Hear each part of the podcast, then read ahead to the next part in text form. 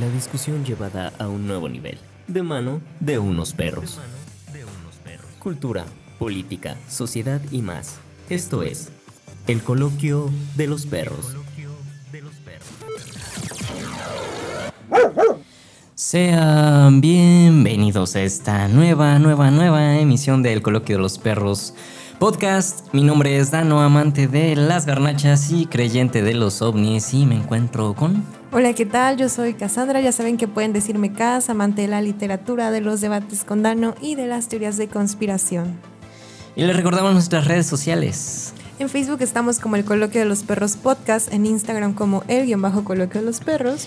En YouTube estamos como el Coloquio de los Perros Podcast, en Spotify como el Coloquio de los Perros Podcast y en iTunes por si ya se les había olvidado estamos como el Coloquio de los Perros Podcast. Pueden seguirnos en Instagram como cas.pimienta. Y como Dano-Méndez, ahí nos van a, van a ver las cosas que estemos haciendo, que nos echemos un café, ¿por qué no? O pues, si en una de esas, si nos queremos grabar en el baño, pues van a ver que estamos en el baño, ¿verdad? Pero bueno. ¿De qué vamos a hablar el día de hoy, Cas? Pues hoy eh, lo habíamos dejado como pendiente y nos lo habían pedido. Creo que fue Dani, Dani Cifuentes. Creo que estoy casi segura que fue ella la que nos lo pidió. Si lo estás escuchando, Dani, este podcast es para ti. Imagínate que no sea Dani y que sea, no sé, este, alguien más. No, no mames, yo se los pedí. Bueno, quien sea ser de luz que nos lo haya pedido, muchas gracias. es para ustedes este podcast. Exacto. Eh, sobre el último en vivo que tuvimos. Y este podcast va a ser, como los que nos siguen en YouTube ya, ya habrán visto, sobre el Club de los 27. El Club de los 27, exacto. Así es, vamos a hablar del Club de los 27 que está pues lleno de mitos, de historias. Conspiraciones. Conspiraciones, drogas. Y todo esto. Pero a ver, ¿qué es el Club de los 27? Básicamente eh, son personas eh, que rondan la edad de los 27 años, artistas todos, que fallecieron.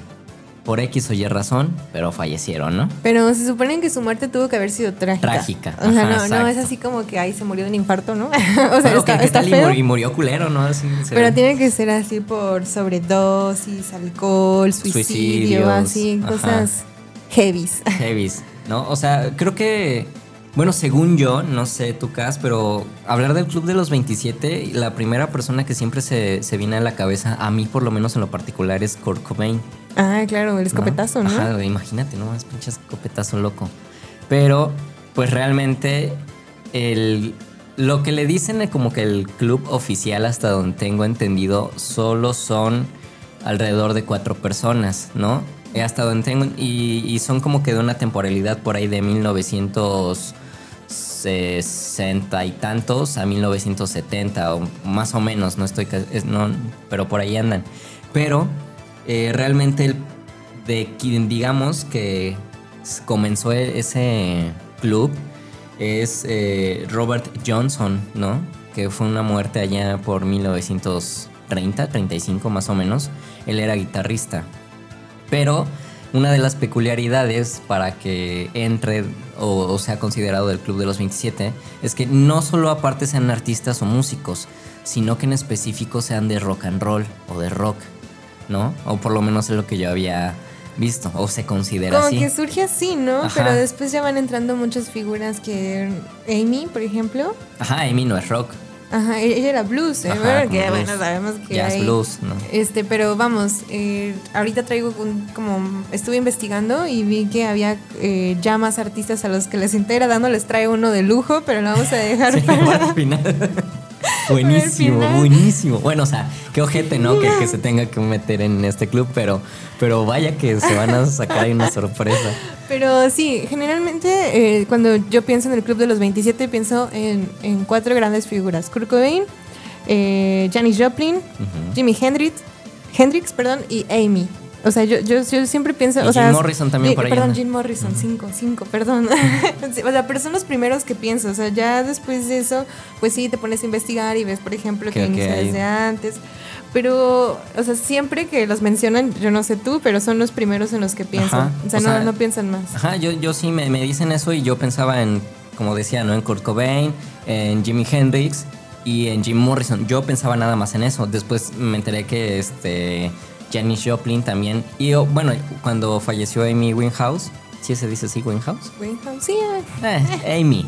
eh, cuando falleció, pues también tenía esta edad y se integró, ¿no? Pero yo creo que ahí también más que nada, o sea, para ser considerado de los 27, no, no solo basta con que tengas 27 y ya hayas muerto ojete, pero este, pero sino que eh, seas como que una persona bastante reconocida, ¿no?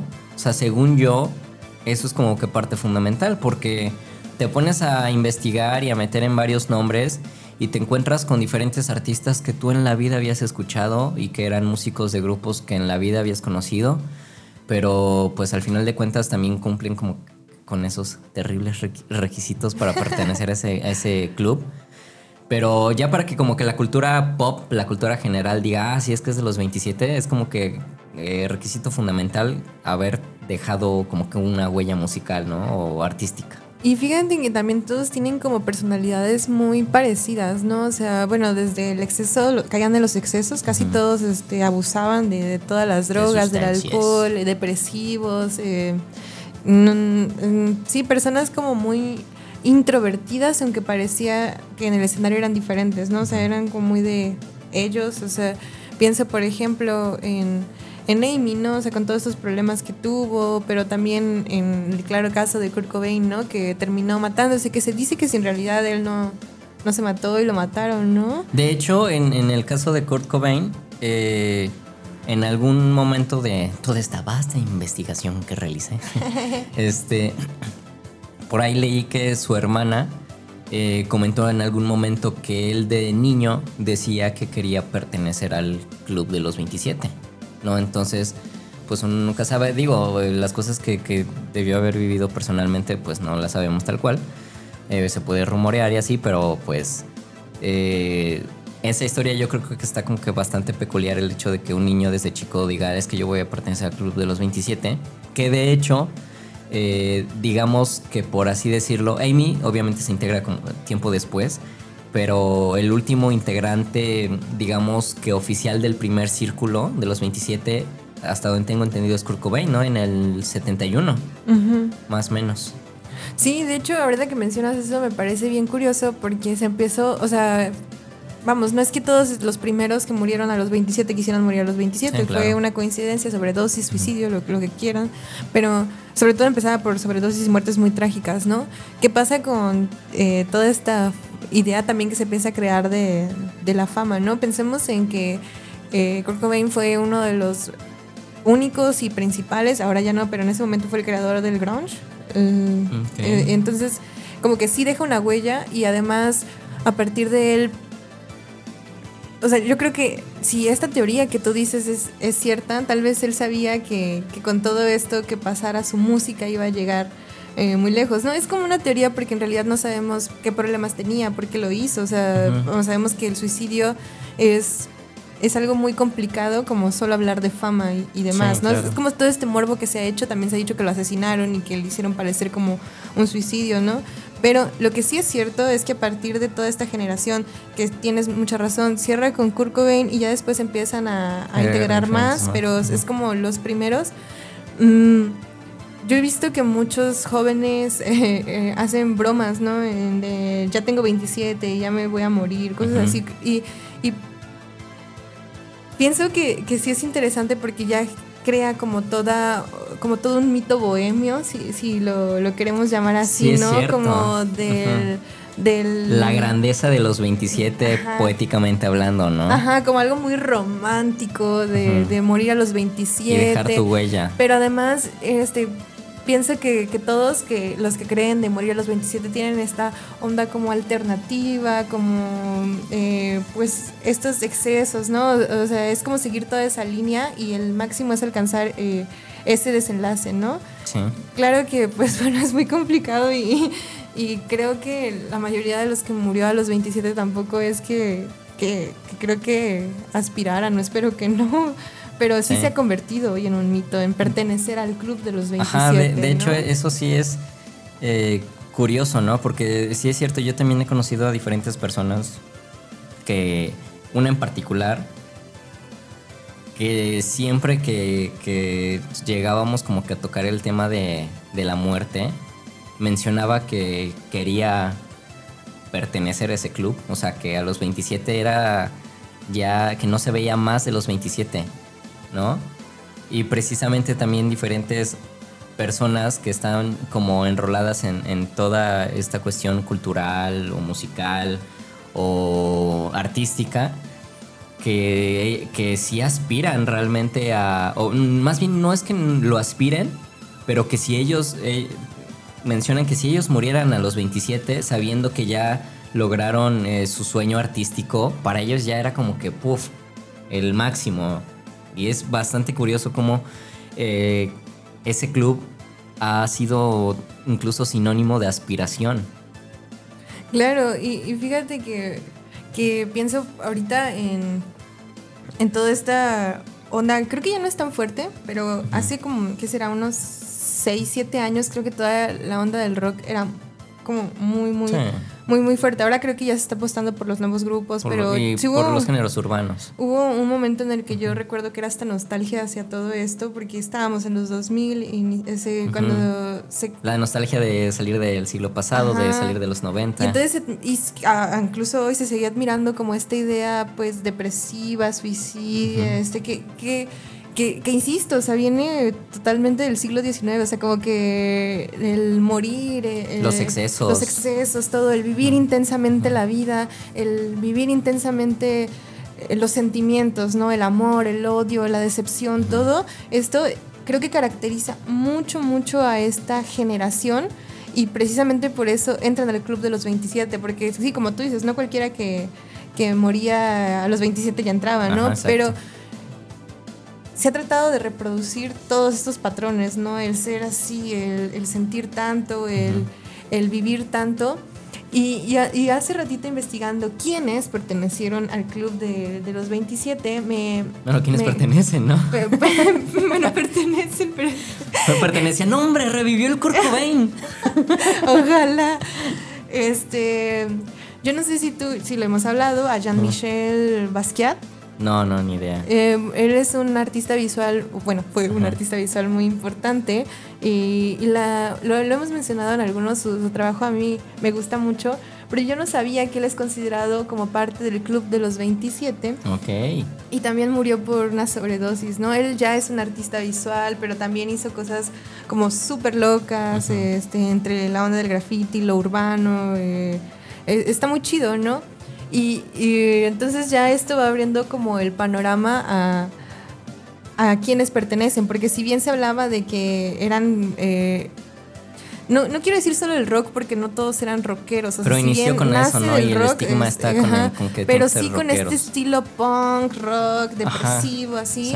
Este. Y, y, creo que de alguna forma Jean Michel se sí forma parte por, por sus su forma de ver el mundo, su, su arte, ¿no? Este, pero, pero no sé, o sea, no sé cómo ahora se definiría el club de los 27, quiénes podrían pues, entrar. Ajá. Es que de, de, hecho yo creo que también nace de toda esta idea, no sé si llamarla romántica o ideal, de que el rock era el género de géneros musicales y el género de todos los géneros artísticos, ¿no? Era como que el rock. Pero este, y de hecho, eh, sus más grandes exponentes son precisamente de rock, ¿no?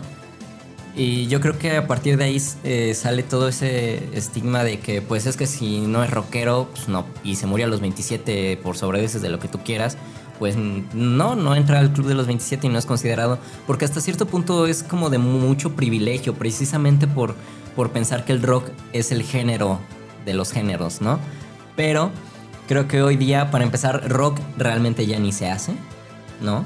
O sea, no es que haya muerto, sino que en la actualidad realmente lugares dedicados para el rock son muy escasos y tú vas a esos lugares y te encuentras a rucos, a gente ya bastante adulta que vive atrapada en los 90, 60. Que no quisieran irse a los 27. Ajá. No mames.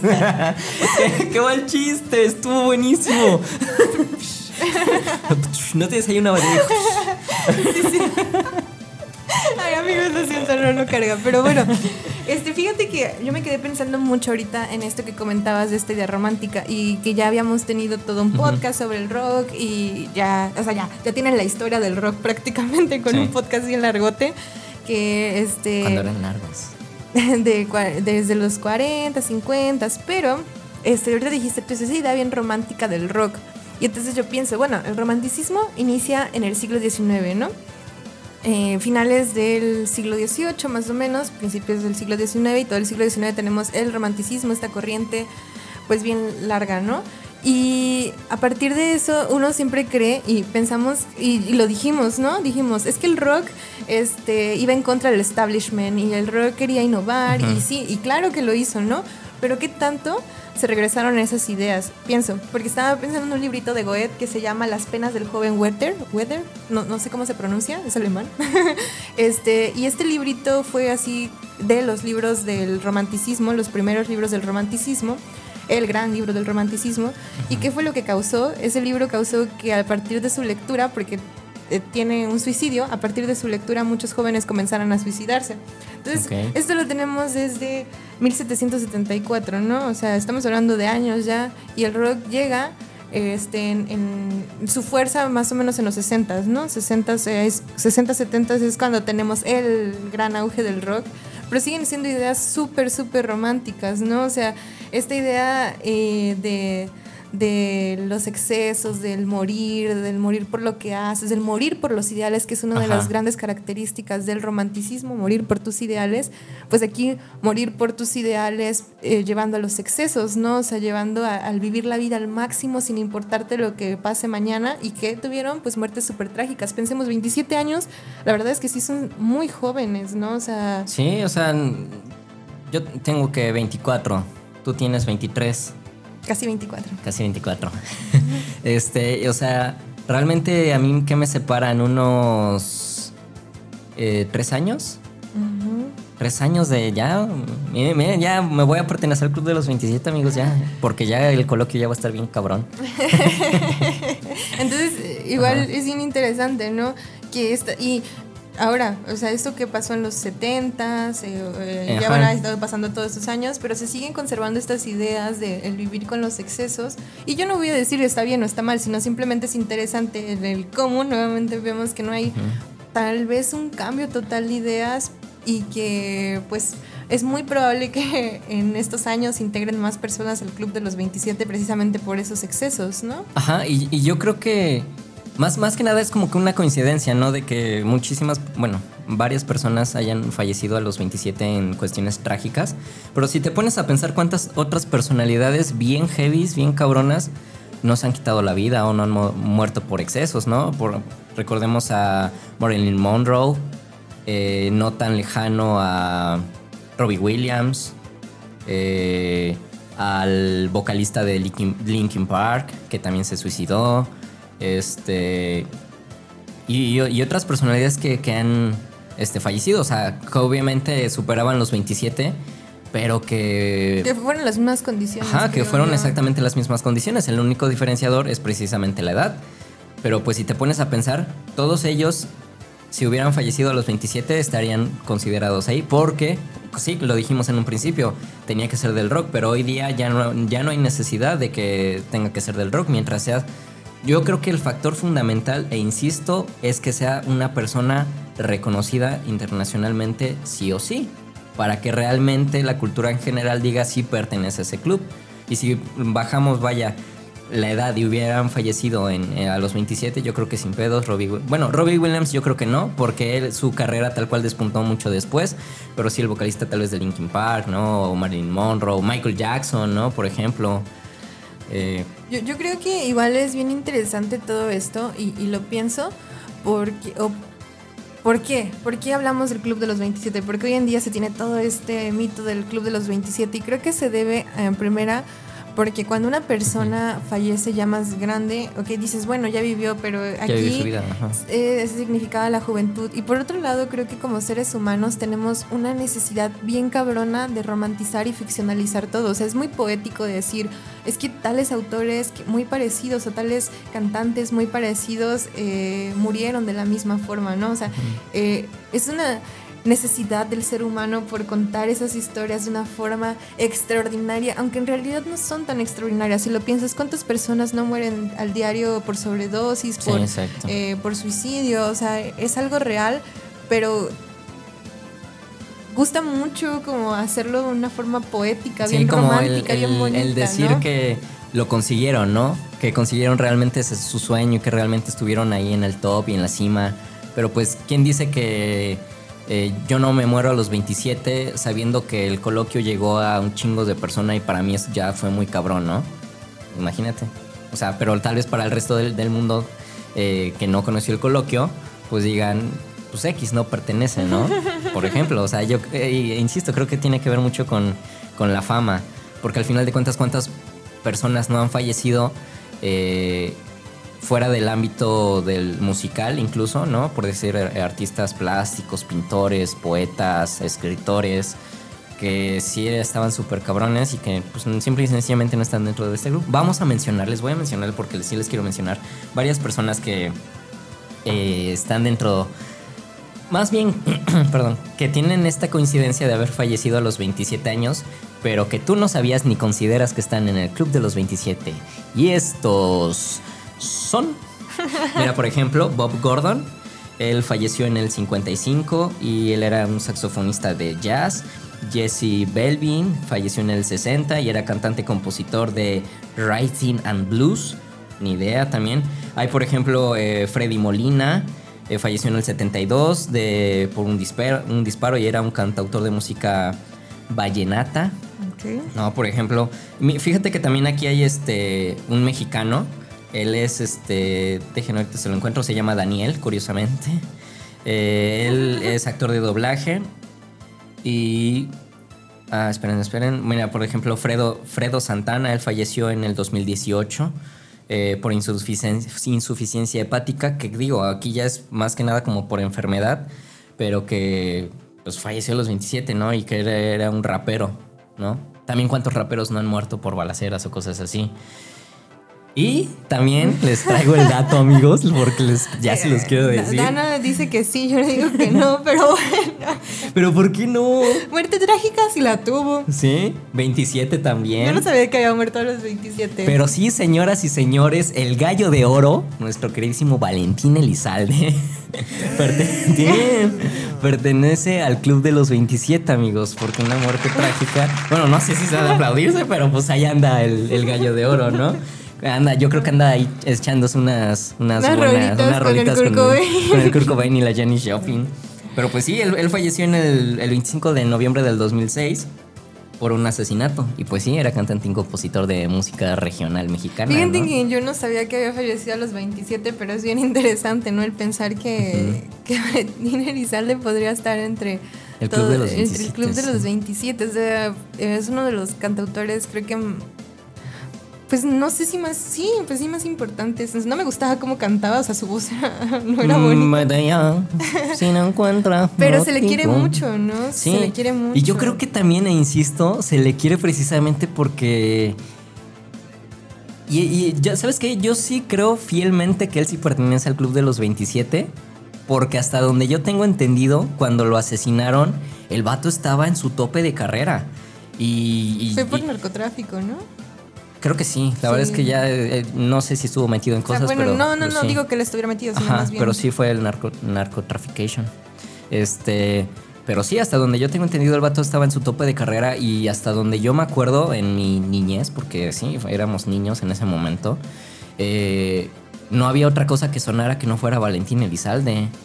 Sí, o sea, sí fue como muy impactante su, su muerte, ¿no? Incluso ahora que lo pienso, sí hubo como todo este morbo con, que, por ejemplo, luego con Kurt Cobain cuando murió, ¿no? Que hasta andaban pasando, según el video, de la autopsia, o sea, cosas así súper terribles. de también estuvieron pasando que cuando le abrían el cráneo. Yo sí llegué a ver esos videos, amiga. yo no, pero, o sea, sabía que él, hiciera él, sí, yo lo vi, muerto. Pero... O sea, es bien interesante. Qué mamada acabo de decir. Sí.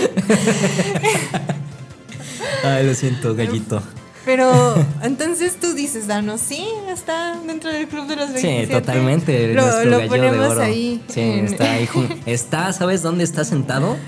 Está, hace cuenta que está sentado entre Janis Joplin, Kurt Cobain. ¿Y sabes quién le pasa las chelas? ¿Quién? Se las pasa a Jim Morrison. Yo, yo sí veo que ahí, ahí le, le hace y le pasa su caguamita, su tecatona ahí. Pues miren, amigos, ¿ustedes qué dicen? A ver, cuéntenos qué. ¿Qué es lo que ustedes piensan? ¿Qué es lo que ¿Qué otros artistas conocen del Club de los 27? ¿Creen que, en verdad es coincidencia que algo divino hace que se mueran a los 27? Que solo los que se mueren a los 27 son los que van a trascender. Ajá, exacto, ¿no? Digan, ustedes qué es lo que ustedes. Digan ustedes qué es lo que ustedes, ¿no? ¿Qué es lo que piensan? Eh, ¿Quiénes, qué otros artistas eh, consideran también que están dentro de esto? O que ustedes sepan que hayan tenido las mismas condiciones, tal vez quitando la fama, ¿no? Pero pues ustedes díganos, ustedes platíquenos, amigos. Y pues bueno, nosotros nos despedimos. Nosotros nos despedimos, les recordamos nuestras redes sociales. En Facebook estamos como el Coloquio de los Perros Podcast, en Instagram como el guion bajo Coloquio de los Perros. En YouTube estamos como el Coloquio de los Perros Podcast, en Spotify como el Coloquio de los Perros Podcast y en iTunes, por si ya se les había olvidado, estamos como el Coloquio de los Perros Podcast. En Instagram estamos como, bueno, yo estoy como cas.pimienta. Y yo como Dano-Méndez. Síganos porque estamos ahora sí, ya subiendo cositas. O eso creemos. Eh, ahora sí, yo ya les prometo que voy a subir más cosas y estar más activos y podemos platicar por ahí con ustedes. Y pues ahí lo tienen amigos, eh, nosotros nos vamos, no sin antes recordarles como cada semana que el gallo de oro sí está en el Club de los 27 y... nos escuchamos el siguiente miércoles. Mm, bye. Es hora de ir por nuestras croquetas. Te esperamos el siguiente miércoles con más de nuestras perradas. de nuestras perradas.